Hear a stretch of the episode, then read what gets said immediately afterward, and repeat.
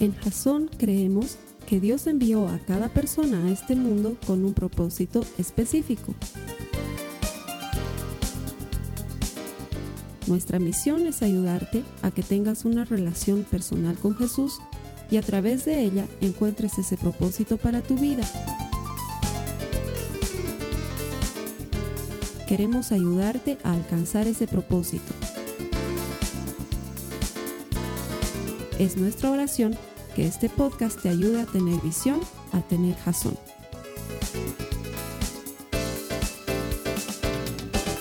Buenas noches, bienvenidos a los servicios de Jazón. Gracias por conectarte con nosotros en el último servicio de este 2015. Sí, el último porque en Jazón tenemos por costumbre tomarnos un pequeño receso a fin de año con mira de darle a las personas la oportunidad de pasar más tiempo con la familia. En Jasón creemos profundamente que la iglesia no debe separar a las familias, sino que más bien debe juntarlas. Y si bien podríamos organizar una serie de actividades que llamen a las familias, muchas de las personas de esas familias no asisten a la iglesia, no pertenecen a la iglesia y se sienten molestas o ofendidas cuando la iglesia les está quitando a sus familiares en fechas tan importantes como las de fin de año. Así que nuestro deseo y nuestra invitación es que pases tiempo con tu familia. Esto no le quita el primer lugar a Dios, al contrario. La palabra de Dios nos enseña en Hechos 16 que si crees en el Señor Jesucristo serás salvo tú y los de tu casa. Pero creemos que esa salvación viene por medio del testimonio de vida, por medio de enseñarle a nuestros familiares a que Cristo es un Dios cercano y que no nos quiere separar de nuestras familias, sino que más bien nos quiere atraer a todos con lazos de amor. Así que te invito a que este final de año, estas navidades, en este año nuevo, tu prioridad siga siendo Jesucristo, pero lo pases de la mano de tus familiares, de tus seres queridos, que encuentres amor y paz en tu hogar, que el Señor bendiga este fin de año que te está entregando y que el año que va a comenzar, el 2016, no solamente supere en prosperidad y en bendición el que ha pasado, pero supere en prosperidad y en bendición tus expectativas y tu oración. Estoy seguro que Dios responde a los que le buscan. Gracias por estar aquí conectado con nosotros. Y a las personas que vienen aquí todos los domingos, les doy gracias siempre por haber elegido venir a la iglesia. Sabemos que es una opción. Podrías estar en otro lado en este momento, pero cuando vienes a la iglesia, estás eligiendo a Jesucristo y la palabra de Dios promete que Él es galardonador. Él recompensa a los que le buscan. Puedes estar seguro que cuando buscas a Dios vas a encontrar vida, porque todo el que busca a Dios encuentra vida. Bienvenido a este domingo, nuestro último domingo del año. Me disculpo un poco por mi voz. En la semana me he resfriado después de haber estado todo un año invicto sin resfriarme. Esta vez el, el martes me agarró un virus. Yo pensé que era solamente un catarro, pero me ha golpeado un poquito la garganta. Así que, además de que te prometo que no voy a predicar mucho para no entretenerte, eh, también no voy a predicar mucho para no destruirme la garganta. Te voy a pedir que me acompañes en tu Biblia al Evangelio de Mateo. Vamos a comenzar nuestra última prédica de la serie Conmigo estás. El objetivo de esta serie ha sido entregarte herramientas prácticas que te ayuden a entender que Jesucristo no solamente está contigo, pero está en ti, como dice la palabra de Dios, que Él es el Emanuel prometido, el Dios con nosotros que el jardín del Edén que había sido arrebatado por causa del pecado ha sido nuevamente sembrado en nuestros corazones. Y el deseo de Dios es habitar en ese jardín y morar contigo y en ti y que sean uno. Ese es el espíritu de esta serie y es muy propio no solamente para la época, pero para cualquier momento del año. Así que te voy a invitar a que me acompañes al libro de Mateo en el capítulo 1, en el verso 23. Y antes de leerlo, vamos a recapitular un poco lo que hemos visto las dos últimas semanas de esta serie de tres semanas. La primera semana veíamos que antiguamente era necesario para acercarse a Dios y para tener comunión con Él, hacerlo por medio de un intermediario, de un sacerdote levítico, de un sacerdote que venía de la, del linaje de los hijos de Leví, que eran los hijos de Jacob. Esta tribu especial había sido designada por Dios para presentarle sacrificio permanente y para ministrar a Dios en su presencia. Pero a partir del sacrificio de Jesucristo, cuando Él se hace sacerdote, altar y cordero al mismo tiempo para nosotros, entonces queda la posibilidad llana para cualquier persona que cree en Jesucristo de ministrar a Dios en su presencia. ¿Qué significa eso? Literalmente significa entregar tu vida y recibir de Dios. Hemos recibido el camino llano a partir del sacrificio de Jesús y por eso podemos entender que Dios ya no es un Dios lejano al que tenemos que agradar por medio de sacrificios y por medio de rituales, sino que es un Dios cercano, que Él está con nosotros y que podemos entrar en su presencia en cualquier momento. La segunda semana, la semana pasada, veíamos que aunque no entiendo cómo está obrando Dios en mi vida. Aunque muchas veces no escucho su voz, aunque muchas veces no siento su presencia, el silencio de Dios no significa la ausencia de Dios. El que Dios muchas veces calle o parezca ausente en nuestras vidas no significa que Él se haya ido de nuestras vidas, sino que aprendíamos la semana pasada por medio de muchas citas bíblicas cómo más bien esos momentos son momentos en los que Dios está operando por nosotros e incluso veíamos en el último momento de la prédica cómo muchas veces por amor Dios calla mientras nosotros estamos actuando. Como tú como padre o como madre, muchas veces cuando ves a tus hijos que están haciendo algo increíble, decides callar y no interrumpirlos y los ves escondidas mientras están haciendo algo y encuentras deleite en la obra de tus hijos, así Dios muchas veces está esperando que des ese pasito más y por eso contiene el aliento, guarda silencio y te observa y cuando logras vencer, cuando logras salir adelante, cuando logras conquistar esas dificultades que el mundo nos presenta a todos, a cristianos y a no cristianos, a justos y a pecadores, a todos, cuando logras vencer eso, Dios se regocija, como nos decía en su palabra, en Sofonías. Hoy vamos a terminar de entender el concepto más profundo de lo que significa Dios con nosotros. De hecho, el mensaje de hoy lo he titulado Emanuel y es por la cita que vamos a leer. Te pido que me acompañes. Mateo 1 en el verso 23 dice, miren, la Virgen concebirá un niño, dará a luz un hijo y lo llamarán Emanuel, que significa Dios está con nosotros. Eso para los judíos de la época es una cosa muy reveladora y muy importante. Porque quiero que entiendas el pensamiento de la época, que en gran medida es el pensamiento de hoy también. Para los judíos de la época existían tres niveles en los cuales se desenvolvía toda la existencia. El cielo, que le correspondía solamente a Dios, y por eso vas a ver que frecuentemente la Biblia menciona al cielo como el lugar de morada de Dios. E incluso Salomón cuando le construye un templo le dice, Señor, ¿cómo he podido hacerte un templo si los cielos de los cielos no te pueden contener? Entendiendo el primer lugar, el primer espacio de existencia como el cielo. El segundo lugar en el pensamiento judío de la época y en el pensamiento mundial de la época era el donde habitamos nosotros, la tierra un lugar lleno de conflictos y de dificultades, pero al mismo tiempo de placeres y de alegrías y de cosas que disfrutar. Y en ese lugar estaban los hombres, separados de Dios, entendedores de que estaban separados de Dios, porque vivían constantemente una dinámica sacrificial que les ayudaba a entrar en la presencia de Dios. Ellos lo tenían súper claro. Y el tercer nivel era el que estaba debajo de ellos. Por una comprensión lógica y natural, cuando alguien muere lo enterraban, cuando alguien, algún familiar querido, alguien, algún ser querido moría, como seguimos haciendo ahora, lo enterraban. Y entonces el entrar debajo de la tierra era sinónimo de algo triste y doloroso y feo. Y para el judío tradicional de esa época, el Seol o el lugar de los muertos, como lo traduce en griego Hades, el lugar de los muertos, estaba debajo en la concepción bíblica tradicional de la época. Y es lógico y está bien porque hasta el momento no habían tenido acceso a más cosas. No podían volar, no podían perforar la tierra, lo único que tenían era noción de vista de lo que conocían. Pero el mundo fue cambiando. Y Dios quería, para Él era muy importante que la noción de sí mismo no quede enclaustrada dentro del marco de una cajita por eso cuando Moisés se acerca a la zarza ardiendo, no sé si recuerdas ese pasaje, Moisés se acerca a la zarza ardiendo y conversa con Dios. Moisés no le pregunta a Dios, Dios, ¿dónde estás? ¿Por qué cuando estamos en Egipto parece que no estás? Pero ahorita en esta zarza sí parece que estuvieras. ¿Dónde estás? No, Moisés no estaba interesado en eso. Y Dios tampoco estaba interesado en revelar un dónde. Cuando Moisés habla con Dios, Moisés le, dice, dime quién eres, y Dios le dice, yo soy el que soy. No le dice, yo estoy donde estoy, ¿no ve? Le dice, yo soy el que soy. Y parece que no tiene mucha importancia, pero tiene toda la importancia del mundo, porque lo primero que necesito que entiendas para desarrollar el concepto profundo de la profecía de Isaías de Emanuel, Dios con nosotros, es que Dios no está en un lugar. Dios no está en un lugar, sino que Dios es, que es algo diferente.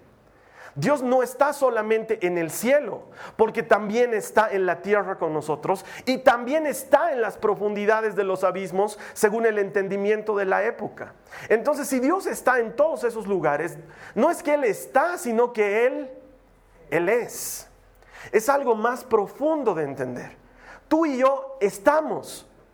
Y cuando estás aquí en la iglesia, cuando estás conectado en tu computadora, no puedes estar en el baño al mismo tiempo.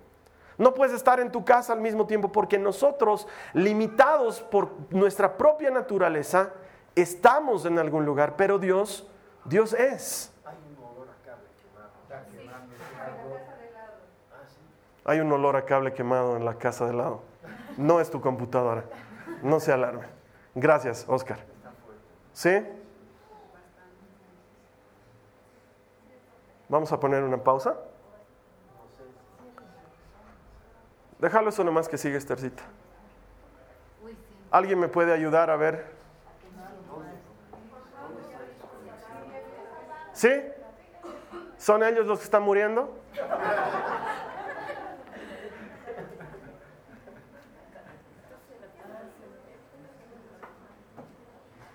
Yo estoy resfriado, así que yo no siento entonces.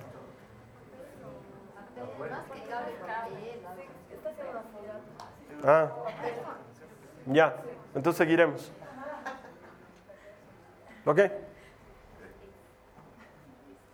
Esto es muy importante porque para nosotros salir de la concepción de espacio-tiempo es muy complicado, porque somos humanos. Para nosotros todo se mueve en espacio y tiempo y necesitamos entender dónde está Dios. Pero si entras a la profundidad de la palabra y comprendes que la revelación de Dios está en yo soy, yo soy, entonces entiendes que esto va más allá de un lugar. Y a eso es a lo que Dios quiere llegar cuando le revela al hombre que Él no está alejado, no está en el cielo y va a venir a visitar al hombre, sino que Él es y se va a hacer uno con el hombre, que finalmente es su promesa y su expectativa en el Apocalipsis. El sueño de Dios inicial en el paraíso era ser uno con el hombre, tener comunión. A eso es a lo que la Biblia llama comunión, ser uno. Poder ser distintos, pero al mismo tiempo ser uno.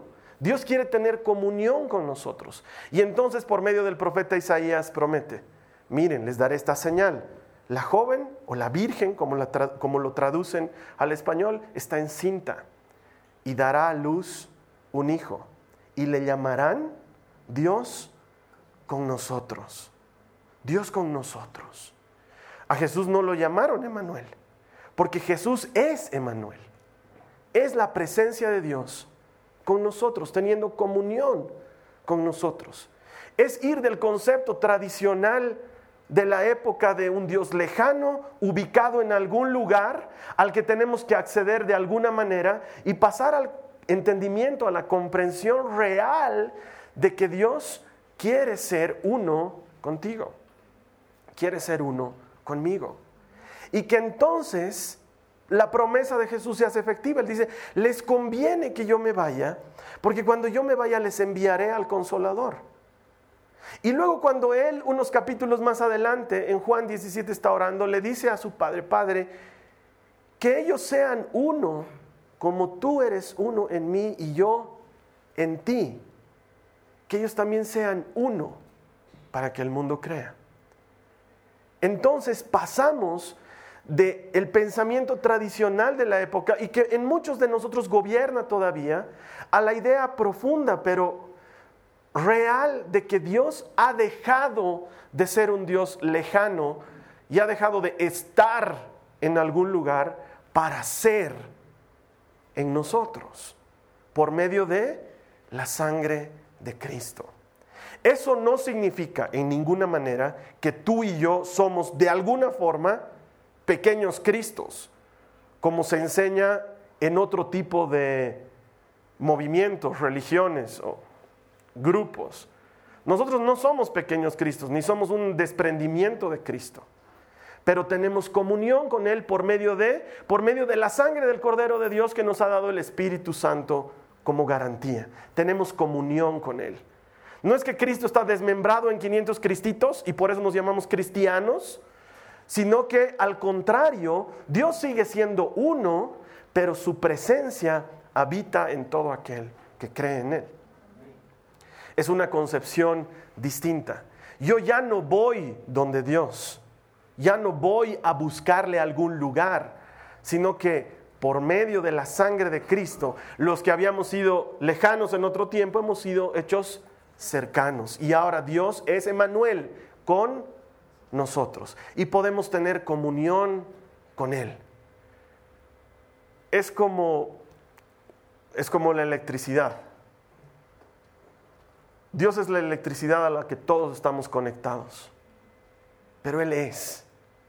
Él es. Y por eso un hermano que está orando ahorita en Tangamandapio, o el que está conectado ahorita en Montevideo, está experimentando la misma presencia de Dios que el que físicamente está tres días antes aquí en Bolivia. Porque nosotros estamos tres días antes que los que van a ver este video, pero la presencia de Dios es, no está. Y eso debería liberarnos de un conflicto mental, porque Dios es y no está.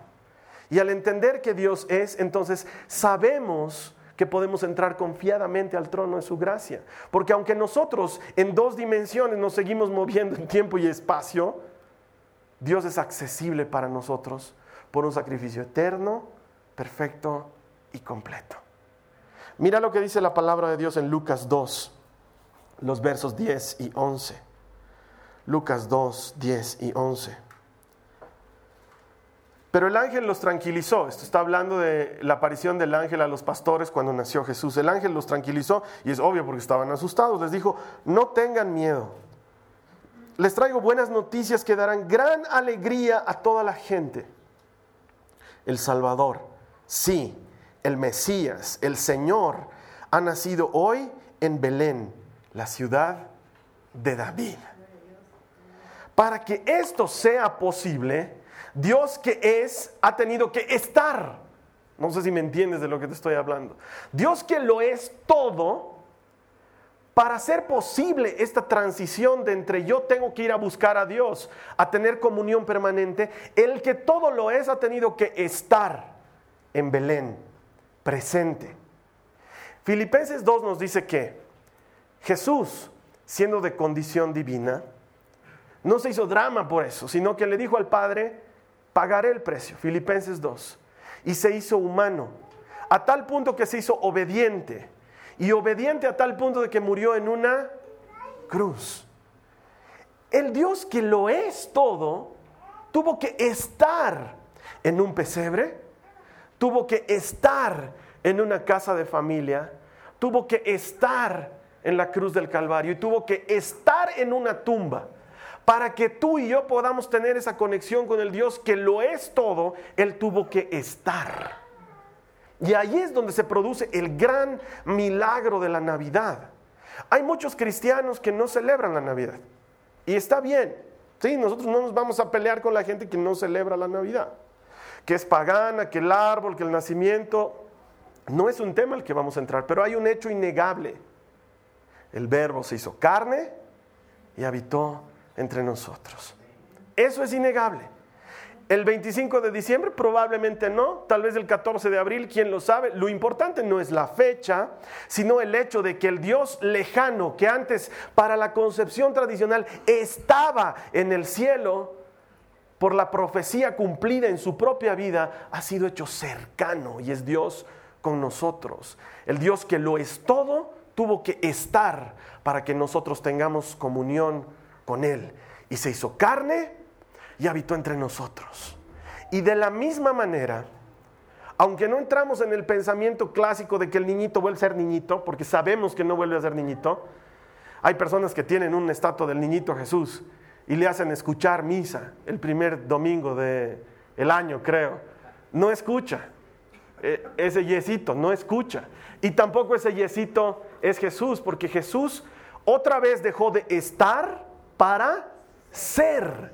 Otra vez Él es el gran yo soy, el todopoderoso, el alfa, la omega, el principio, el fin, el que era, el que es y el que ha de venir. Eso ha vuelto a su naturaleza. ¿Por qué? Porque Él mismo lo dice, estaba en mí despojarme de ello y estaba en mí volverlo a tomar. ¿Por qué? Porque Él es Dios. Entonces Él no está en un estuquito, no está en un pesebre, no está en un árbol. Él es. Pero entendemos que como el verbo se hizo carne y habitó entre nosotros, la Navidad es un gran motivo para celebrar el nacimiento de Cristo en mi corazón una vez más. Él quiere un espacio en tu corazón. ¿Por qué escogió un pesebre en un lugar donde no había nada, donde habían animales y donde era rechazado incluso de la posada? ¿Por qué? ¿Alguna vez te has puesto a pensar? Porque de entre todas las cosas que Dios podía elegir, eligió, eligió la más humilde. Tu corazón, el mío. El lugar menos probable en el que Dios podía hacerse presente. Porque después de todo, tú y yo sabemos que ni lo merecemos, ni nos ajustamos a los requerimientos. Pero Dios eligió un lugar humilde, no para estar, sino para ser, para tener comunión con nosotros, para ser el Dios con nosotros. Y Él quiere volver a nacer en tu corazón, no solo esta Navidad, pero cada vez que le das una oportunidad. Porque somos nosotros los que le sacamos de nuestro corazón. Somos nosotros los que nos dedicamos a otras cosas o hacemos oídos sordos a su palabra. Pero Él sigue siendo Emanuel, sigue siendo Dios con nosotros, sigue disponible para que todo aquel que cree en Él no se pierda, sino que tenga vida eterna, para que tú y yo nos podamos acercar confiadamente al trono de la gracia. En su momento Abraham quiso hacer eso y no tenía cordero para el sacrificio, pero él dijo, Dios proveerá. Y Dios fue quien proveyó. ¿A quién? A Cristo. Ahora cuando tú llegas al altar sin sacrificio, ¿qué está en el altar?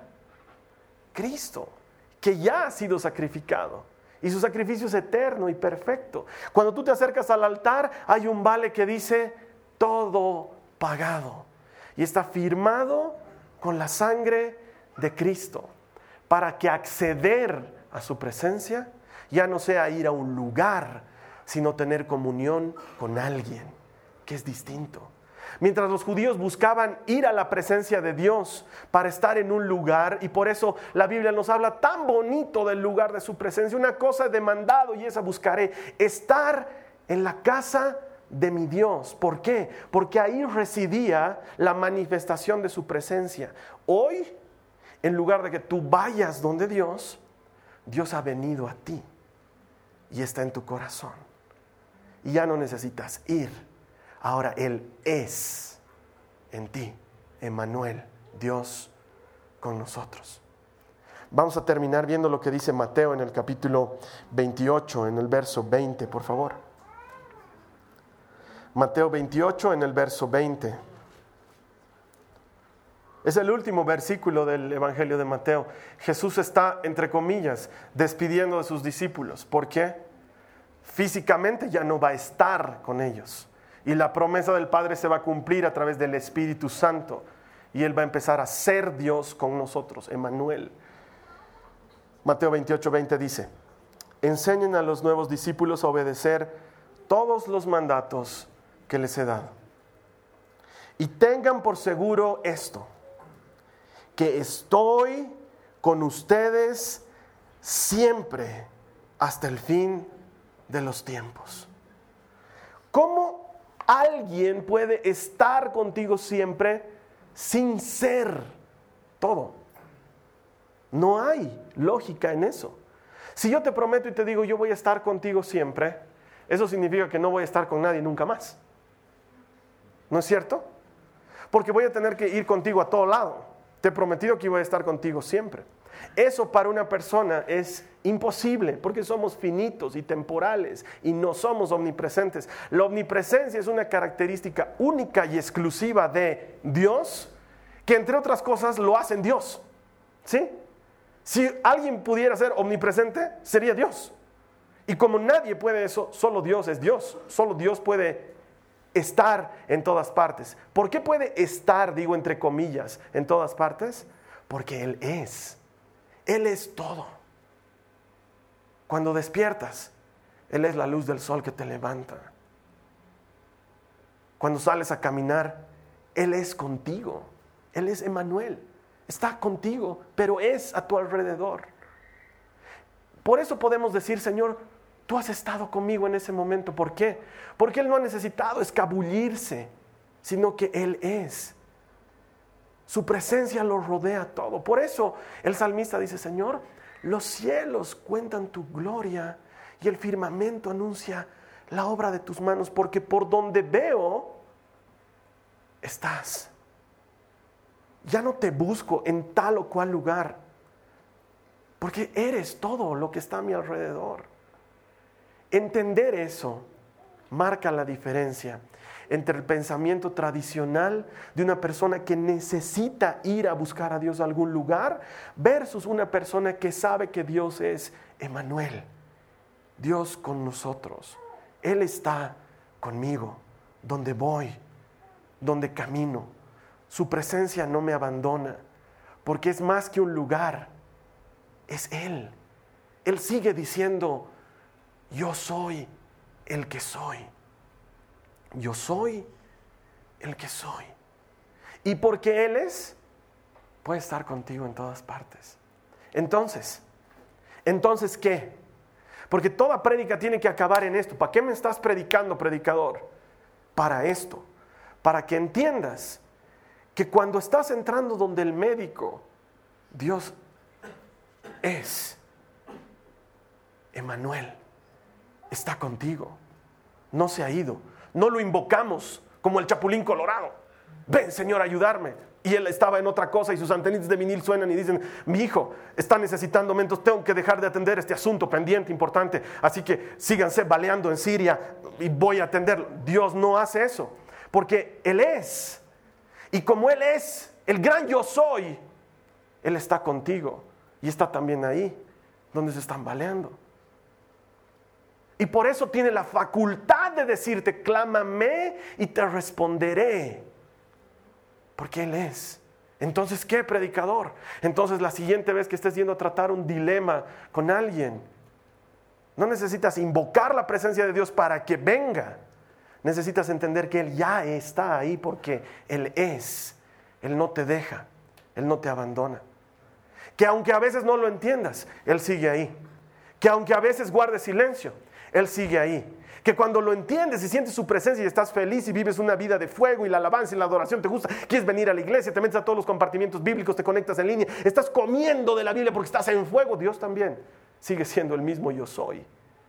Y por eso ese mismo yo soy te dice, no cambio, no muto, no es que cuando estás bien, yo estoy bien y cuando estás mal yo te dejo, no, soy el mismo de ayer, soy el mismo de hoy y seguiré siendo el mismo por los siglos. Y todo puede variar menos yo. ¿Por qué? Porque yo soy el que soy.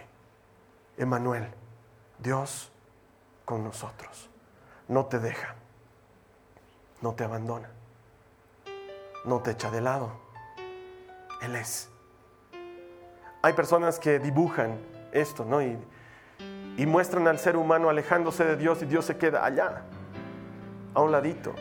Pero eso es bíblicamente incorrecto. Porque yo me alejo de Dios y en cuanto me doy la vuelta, Él sigue ahí.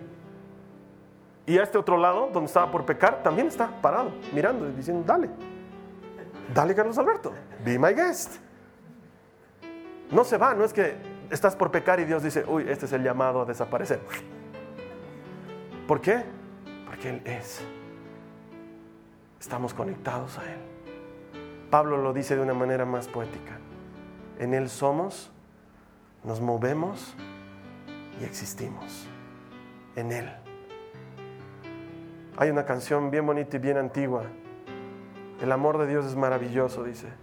Tan alto que no puedo ir arriba de Él. Tan bajo que no puedo ir abajo de Él. Tan ancho que no puedo ir afuera de Él. ¿Por qué? Porque Dios es amor. Él es amor. Y como Él es, no hay manera de que yo me salga. Lo que hago es tapar mis oídos y mis ojos a su amor, cerrarme a la posibilidad de su bendición. Pero Él no se va. En otra época la gente pensaba distinto y el Espíritu de Dios sí se iba. Y como el Espíritu de Dios ha venido en forma de paloma sobre Jesús, la gente cree que el Espíritu Santo es paloma y que se vuela. No, Él es el gran yo soy. Dios con nosotros. Mi deseo es que no solamente en esta Navidad, pero que cada día haya un lugar para el que todo lo es en tu corazón. Que le hagamos campo en nuestras vidas al que es dueño de todo el campo, al que se mueve donde nosotros nos movemos y es donde quiera que nosotros vayamos. Por eso con gran sabiduría David decía, ¿dónde podré escapar de ti, Señor? Si me voy a lo alto de los montes, ahí estás. Si me quiero esconder en la oscuridad, hasta la oscuridad es luz para ti. No puedo escapar de tu presencia. ¿Por qué? Porque Dios es. Que Él vuelva a nacer en tu corazón, si es lo necesario. Si no, seguir caminando en su palabra. No olvides lo que Él mismo acaba de decir. Antes de decir, te aseguro que yo estoy contigo todos los días hasta el fin del mundo, Él dice, enseñen a los que van a creer en mí a guardar lo que les he enseñado. El camino es ese, solamente tiene dos aristas, creer y obedecerle. Esas son las dos aristas. Mi deseo es que la fe que tienes en Él te haga caminar en su palabra este año. Te voy a invitar a que cerremos los ojos y oremos. Señor, te doy gracias. Dile conmigo, Señor, te doy gracias. Por otro año más de estar en tu presencia. Te pido que me ayudes a comprender la profundidad de quién eres tú. Y que con esto, Señor, mi vida sea un constante caminar en ti, moverme en ti, porque tú eres el gran yo soy. Tú eres el Dios con nosotros, tan alto, tan ancho y tan profundo, que no puedo salir de ti. Pero te agradezco que has decidido escogerme y llamarme. Acepto tu llamado, acepto tu invitación y una vez más me rindo a ti. No soy todo lo que quisiera ser, no soy todo lo bueno que debería ser, pero una cosa sé, tú estás conmigo, tú estás conmigo y te doy gracias, te doy gracias Señor, en el nombre poderoso de Jesucristo. Amén y amén. Gracias por haber compartido esta oración con nosotros. Vamos a tener unas cuantas semanitas tres, cuatro semanas de pausa, nos vamos a ver al año. Te animo a que aproveches este tiempo para profundizar tu relación con Cristo, que tu relación con Cristo jamás dependa de que hay una prédica o de que hay una iglesia, no, tu relación con Cristo debe depender de Cristo, de que pases tiempo con Él. Y al año tú y yo nos vamos a ver más fuertes, más grandes en el Espíritu y listos para las cosas que Dios ha preparado de antemano para nosotros el 2016. Mi oración es que sea un gran año. No te olvides darle el primer lugar a Él. Te veo de aquí a unas cuatro semanas y no te olvides que todo el que encuentra a Dios encuentra. Esta ha sido una producción de Jason Cristianos con Propósito. Para mayor información sobre nuestra iglesia o sobre el propósito de Dios para tu vida, visita nuestro sitio web www.jason.info.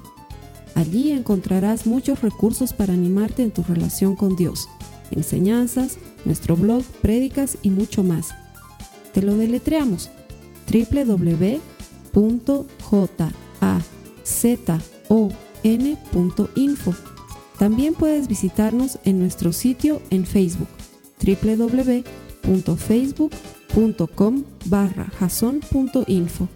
Que Dios te bendiga abundantemente. Muchas gracias.